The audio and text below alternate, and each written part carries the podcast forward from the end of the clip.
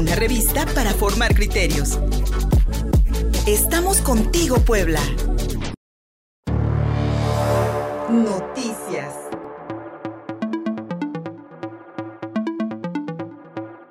Ya estamos contigo Puebla.mx, soy Luis Fernando Soto, muchísimas gracias por recibirnos una vez más en vivo aquí en nuestras redes sociales, Contigo Puebla Radio en Facebook, arroba Contigo Puebla, arroba Luis Soto Twitter, en Instagram, www.contigopuebla.mx, nuestro portal informativo, y en nuestras transmisiones de prueba en el 93.5 FM, Mi Radio Somos Uno. 93.5 FM, contigo Puebla, de lunes a sábado en la frecuencia modulada de la capital poblana. 22 13 60 14 18, nuestro número en WhatsApp. Iniciamos. Contigo Puebla. Una revista para formar criterios. Envíanos un WhatsApp al 22 13 60 14 18. Estamos contigo Puebla. En un hilo de Twitter, además de contextualizar al espectador con la problemática que, se, que abate a la Universidad de las Américas, informaron que esta casa de estudios tiene 90 días secuestrada, por lo que pidieron que regrese el anterior patronato para que no se siga afectando a la comunidad estudiantil ni el renombre de la institución. Además, denunciaron que el gobierno en turno no, da cumplimiento al Estado de Derecho. Los estudiantes rayaron que no dejarán de tomar las clases ni manifestarse hasta que no tengan certeza de que la institución, en la institución cesa el conflicto además de puntualizar que los actos de rechazo a la situación por parte de las autoridades a las que compete tomar cartas en el asunto no deformarán su lucha. Por el contrario, afirmaron que son muestra de que la comunidad está unida y que está en contra de las pugnas legales.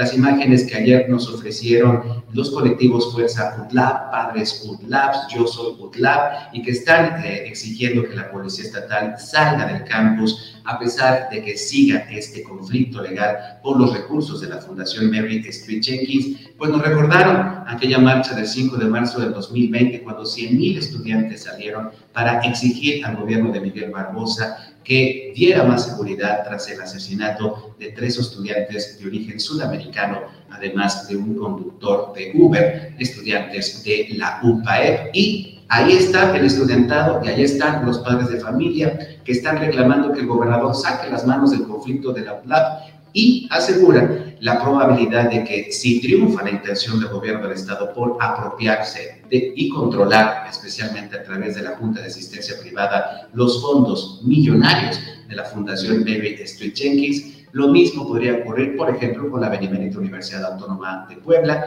o con otras universidades privadas como la UPAEP o incluso la Universidad Iberoamericana, que también forman parte de este consorcio universitario que al gobernador Miguel Barbosa le ha sido siempre incómodo. Ahí lo que ocurrió este domingo en la recta Cholula, que repito, nos dejaron imágenes, imágenes verdaderamente impactantes como la que vamos a ver en este momento.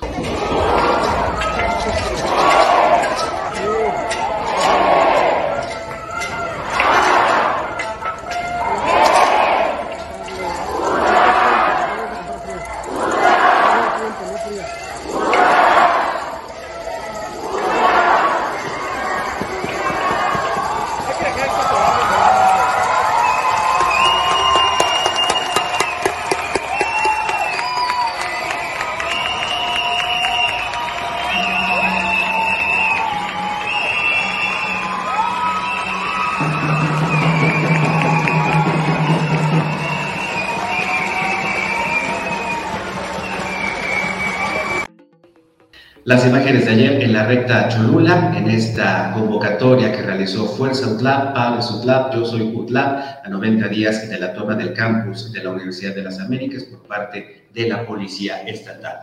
Ayer también, y en contigopuebla.mx está consignada esta nota de mi compañera Karen Santos, integrantes del Frente Feminista Radical de Puebla, el Bloque Negro de Puebla y de la Resistencia Lésbica marcharon ayer domingo de la Fiscalía del Estado hacia la sede del Congreso local para exigir la legalización del aborto en esta entidad poblana. En el marco del Día de Acción Global por el Aborto Legal y Seguro, las feministas poblanas marcharon de manera pacífica al sonido de consignas como aborto sí, aborto no, eso lo decido yo, al son de la batucada feminista que prácticamente toda Puebla ya conoce. En la fiscalía realizaron un pequeño mitin y colocaron un tendero para denunciar situaciones de violencia y sus propias experiencias ante la violencia machista.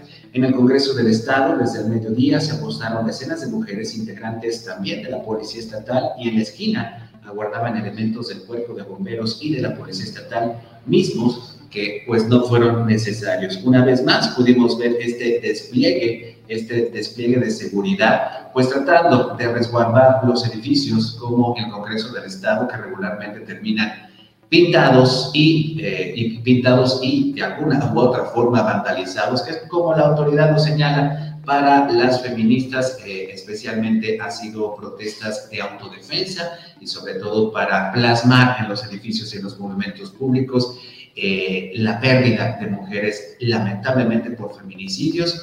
Y esta jurisprudencia emitida por la Suprema Corte de Justicia que tiene, debe ser atacada, acatada por todos los congresos estatales, retirar cualquier ley que proteja la concepción de la vida desde la, vida desde su concepción, como se realizó prácticamente en todos los congresos estatales después de que en el Distrito Federal o en la Ciudad de México se aprobó el aborto legal y seguro hace 10 años. Y hoy, después de que la Suprema Corte de Justicia declaró inconstitucional criminalizar a cualquier persona gestante por interrumpir el embarazo, esto debe ocurrir, esto debe armonizarse, como se dice en la ley, para que entonces todos los códigos civiles y códigos penales de los estados no criminalicen el aborto y eso es lo que se está esperando ahora por parte de los grupos feministas que como vemos no han cesado en su lucha. Eso ocurrió ayer domingo aquí en la capital poblana, pero vamos a dar una vuelta por, por el estado de Puebla porque allá en la Sierra Negra el conflicto en Coyomiapan sigue que arde. Lamentablemente, los 15 años de casicazgo de la familia Celestino llegó hasta la Cámara de Diputados, allá en la Ciudad de México, donde eh, eh, el, muy conocido diputado Fernández Noroña se comprometió a intervenir en estas protestas de los habitantes de Coyomiapan. En esta rueda de prensa que se dio la semana pasada en la Cámara de Diputados, se acusó a la diputada federal por Tehuacán, Araceli Celestino Rosas, parte de esta familia, de amedrentar y perseguir a indígenas de la Sierra Negra, donde cuatro personas permanecen detenidas por motivos políticos. La información desde Tehuacán. En conferencia de prensa convocada el pasado 23 de septiembre por la bancada del Partido del Trabajo en la Cámara de Diputados para tratar el tema de la explotación sexual y el tráfico contra mujeres y niños, acusan a diputada federal del PT Morena del Distrito 15 con sede en Tehuacán, Araceli Celestino Rosas, de usar la imagen y figura del señor diputado Fernández Noroña presente en la entrevista para seguir amedrentando y persiguiendo a indígenas de la Sierra Negra de Puebla, en donde, según la denunciante, hay cuatro presos políticos que son inocentes con fabricación de delitos. Lilia Aguilar Gil, diputada federal, que presidió el evento, argumentó que ese no era tema de la conferencia y que le podían hacer una entrevista en lo individual a Araceli Celestino. No obstante, la denunciante insistió en que sí entraba su denuncia en el tema de la conferencia porque uno de los presos es una mujer víctima de violencia en Coyomiapan, una profesora que es inocente y está presa, víctima de la fabricación de delitos por parte de David Celestino, presidente municipal y hermano de la diputada por Tehuacán, y por parte de su esposo que ahora pretende ser el próximo alcalde, postulado por el mismo Partido del Trabajo, para continuar con los 11 años de caciquismo en Coyomiapan, Puebla. El diputado del Partido del Trabajo, Fernández Noroña, en su intervención sostuvo que es público que tengo una muy buena relación con mi amigo y compañero, el gobernador de Puebla, Luis Miguel Barbosa, de Morena. La fiscalía es autónoma, ella está desde antes, pero creo que yo pudiera coadyuvar a que si hay algún abuso, si hay compañeros o compañeras presos políticos, sean liberados y no se les fabriquen delitos. Con mucho gusto intervengo para lograr, si esto es así, su liberación. Con mucho gusto. Seguimos con la información que se ha suscitado en el resto del estado y en el olvido, en el olvido, la colonia Cruz Verde de Izúcar de Matamoros, donde las calles se encuentran en pésimo estado sin que las peticiones sean atendidas por ninguna autoridad municipal. El reporte desde Izúcar. El municipio de Izúcar de Matamoros cuenta con diversas colonias numerosas en población. Una de ellas es la colonia Cruz Verde que se encuentra en el olvido desde hace ya tres años, no solo por parte del inspector, sino también por el ayuntamiento. Algunas de sus calles están en malas condiciones y en otras el concreto está totalmente destrozado. Habitantes de la colonia mencionaron que llevan tres años solicitando al ayuntamiento del municipio y al actual inspector la pavimentación de calles y hasta el momento no los han escuchado y mucho menos le han dado solución al problema. Comentaron que en estos días las lluvias solo han terminado de descomponer y dificultar el acceso para los ciudadanos. Por eso le piden al inspector y al presidente municipal que atienda su petición de pavimentar sus calles.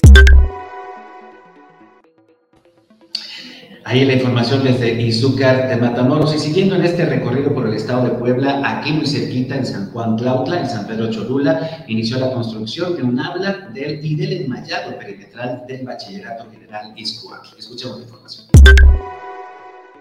que desde hace un mes se empezó a construir una nueva aula académica en el Bachillerato General Itzcoatl, ubicado en la localidad de San Juan Tlautla, perteneciente al municipio de San Pedro de Cholula. Escuchemos a Jazmín Muñoz, responsable del bachillerato. Esta institución fue creada alrededor de hace siete años, pues como todas las escuelas que se empiezan, empezamos con instalaciones prestadas. Tenemos una construcción, esta construcción fue gestionada hace dos años por parte de supervisión, dirección y padres de familia en cárcel, lo cual se estaba pidiendo la habilitación de estos edificios y de nuestros sanitarios, lo cual pues salimos beneficiados con la construcción de un salón y el enmayado de nuestra institución, garantizando así la seguridad y resguardo del material que se tiene para nuestros alumnos. Para Contigo Puebla reportó Paola Ponce.